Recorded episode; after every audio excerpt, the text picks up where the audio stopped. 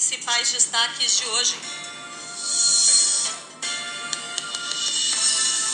O presidente do Superior Tribunal Militar afirmou que a responsabilidade pelas eleições é da Justiça Eleitoral e que as Forças Armadas não devem se envolver. A declaração do general Luiz Carlos Gomes Matos foi feita no último dia no cargo.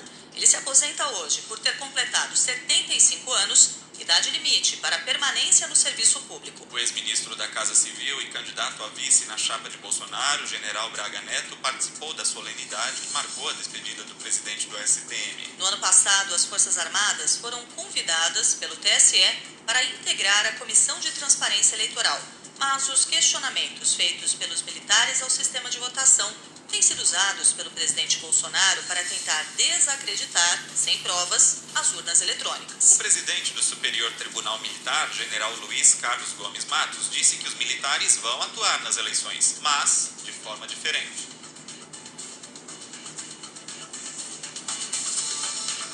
Nós temos uma justiça eleitoral. Ela é responsável pelo funcionamento real daquilo. Né? A nossa missão é diferente. Não temos que, envolver, que nos envolver nada. Nós temos que garantir que o processo seja legítimo. Essa é a missão da, essa é a missão das Forças Armadas. O general Matos é o mesmo que, em abril, disse que a divulgação de áudio sobre tortura na ditadura militar não estragou a Páscoa de ninguém.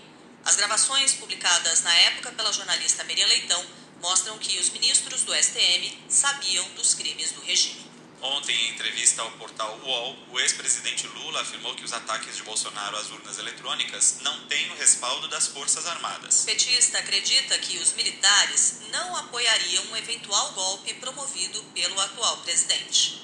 As Forças Armadas não criam um caso. Eu tenho certeza que essa bobagem que o Bolsonaro fala não tem o apoio da, da, da, dos militares da ativa não tem apoio do alto comando. Embora o presidente da República seja o chefe supremo, ele só pode ser considerado chefe supremo quando ele é sério. Como é, como é que a gente pode pensar em golpe? Eu não acredito em golpe. Não acredito que as Forças Armadas facilitem isso.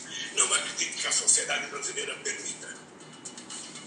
Terceiro colocado nas pesquisas, o candidato do PDT, Ciro Gomes, descartou a possibilidade de apoiar Lula num eventual segundo turno contra Jair Bolsonaro. Ciro até hoje sofre críticas de setores da esquerda por ter viajado a Paris logo após o primeiro turno de 2018, quando Bolsonaro avançou na disputa contra o então presidenciável do PT, Fernando Haddad. Em entrevista ao programa Central das Eleições da Globo News, Ciro Gomes voltou a atacar o petista.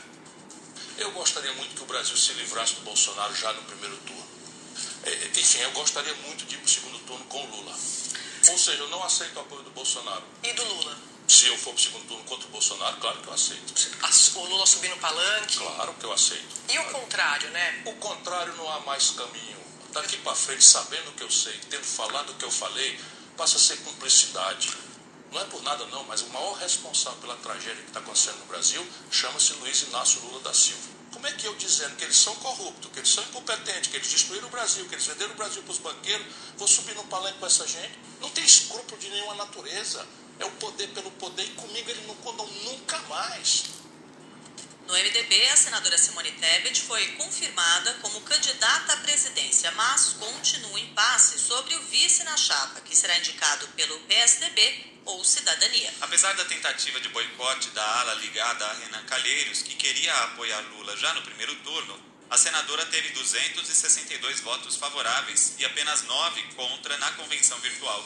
A Federação PSDB Cidadania também aprovou o apoio à candidata. Delegados de Alagoas e Paraíba boicotaram a reunião e não registraram os votos. No discurso, Tebet disse que fará uma defesa intransigente da democracia e ressaltou a importância de ser a primeira candidata à presidência mulher pelo partido. A senadora prometeu erradicar a fome e a miséria, defendeu reformas econômicas e uma agenda verde e criticou a polarização entre Lula e Bolsonaro. Infelizmente, o Brasil vive um dos momentos mais sensíveis. Nossos alicerces democráticos estão abalados. Estão abalados pela fome, estão abalados pela miséria, estão abalados pela desigualdade social, estão abalados pelo desemprego, mas estão abalados principalmente por essa polarização ideológica. Só nós, só o centro democrático tem a legitimidade para dizer que tem a capacidade de pacificar o Brasil, de unir o Brasil, para que o Brasil volte a ter segurança, estabilidade e com isso volte a crescer, gerar emprego e renda para a nossa população.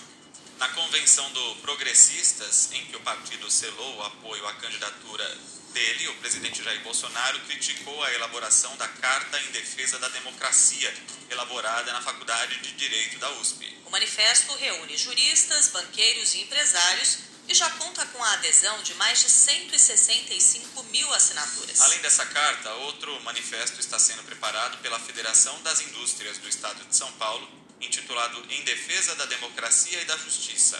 O manifesto foi assinado pela FEBRABAN e faz parte de um dos atos organizados para ocorrer no dia 11 de agosto na Faculdade de Direito do Largo de São Francisco, no centro da capital. Bolsonaro debochou do manifesto organizado pela Faculdade de Direito da USP. Não precisamos de nenhuma cartinha para falar que defendemos a democracia, que queremos cada vez mais nós cumprir e respeitar a Constituição. Não precisamos, então, de apoio ou sinalização, o que quer que seja, para mostrar que o nosso caminho é a democracia, é a verdade, é respeito à Constituição. Depois de nove dias de silêncio sobre os ataques de Bolsonaro às urnas eletrônicas no encontro com embaixadores, o presidente da Câmara, Arthur Lira, defendeu o sistema eleitoral, mas evitou criticar o aliado. A Câmara dos Deputados fala quando é necessário falar, não quando querem obrigá-la a falar. Eu dei mais. Eu dei mais de 20 mensagens mundo afora internas no Brasil de que sempre fui a favor da democracia e de eleições transparentes e confio no sistema eleitoral. Não precisa qualquer movimento público ou político fazer com que isso se apresente de maneira sempre necessária. Instituições no Brasil são fortes, são perenes e não são e nunca serão redes sociais. Nós não podemos banalizar as palavras das autoridades no Brasil. Não farão isso com a Câmara dos Deputados enquanto eu for presidente. Agora são 6 horas e 12 minutos. A pesquisa Datafolha, divulgada nesta quarta-feira, mostra que o ex-presidente Lula é o favorito do eleitorado jovem, de 16 a 29 anos, na maioria das capitais do país. Nos 12 estados pesquisados, o petista aparece com 51% da preferência desse público. O presidente Jair Bolsonaro tem 20%, Ciro Gomes, 12%, André Janones, 2% e Simone Tebet, 1%. Segundo o Datafolha, 58% das mulheres jovens preferem Lula, 16% Bolsonaro e 10% Ciro Gomes. Entre os evangélicos dessa faixa etária, Bolsonaro tem vantagem numérica sobre Lula, mas há empate técnico no limite da margem de erro. O atual presidente aparece com 36% da preferência e Lula com 30%. Datafolha ouviu 935 eleitores dos 16 aos 29 anos entre os dias 20 e 21 de julho em São Paulo, Rio, Belo Horizonte, Salvador, Fortaleza, Recife, Porto Alegre, Curitiba, Goiânia, Brasília, Manaus e Belém. A margem de erro é de 3 pontos para mais ou para menos.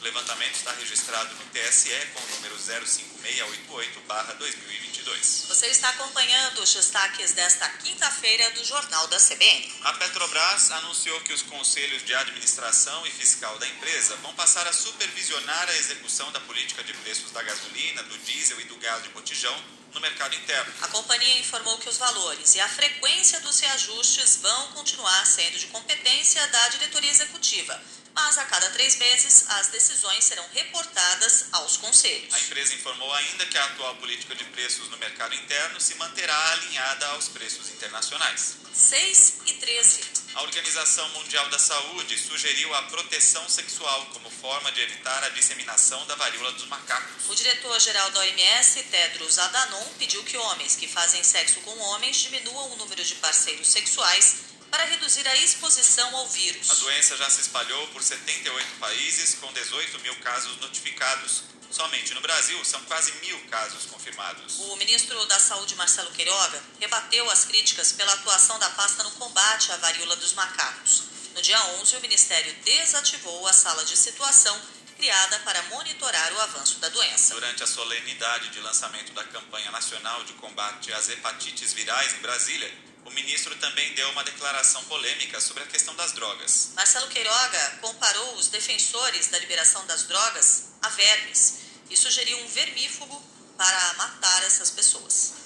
O uso de drogas é uma das causas é, mais prevalentes da hepatite C. Nós somos contra o uso de drogas, embora haja pessoas que estão defendendo isso, liberação das drogas. Para esses vermes, nitazoxanida, talvez mate essa gente. A nitazoxanida, sugerida pelo ministro Queiroga para matar quem defende a liberação das drogas, é um antiparasitário conhecido também pelo nome comercial Anita. O vermífugo fazia parte do kit Covid, você se lembra? Aquele conjunto de substâncias sem eficácia contra o coronavírus, que aliás é um vírus, não é um verme, e era defendido pelo governo Jair Bolsonaro. 6 e 15.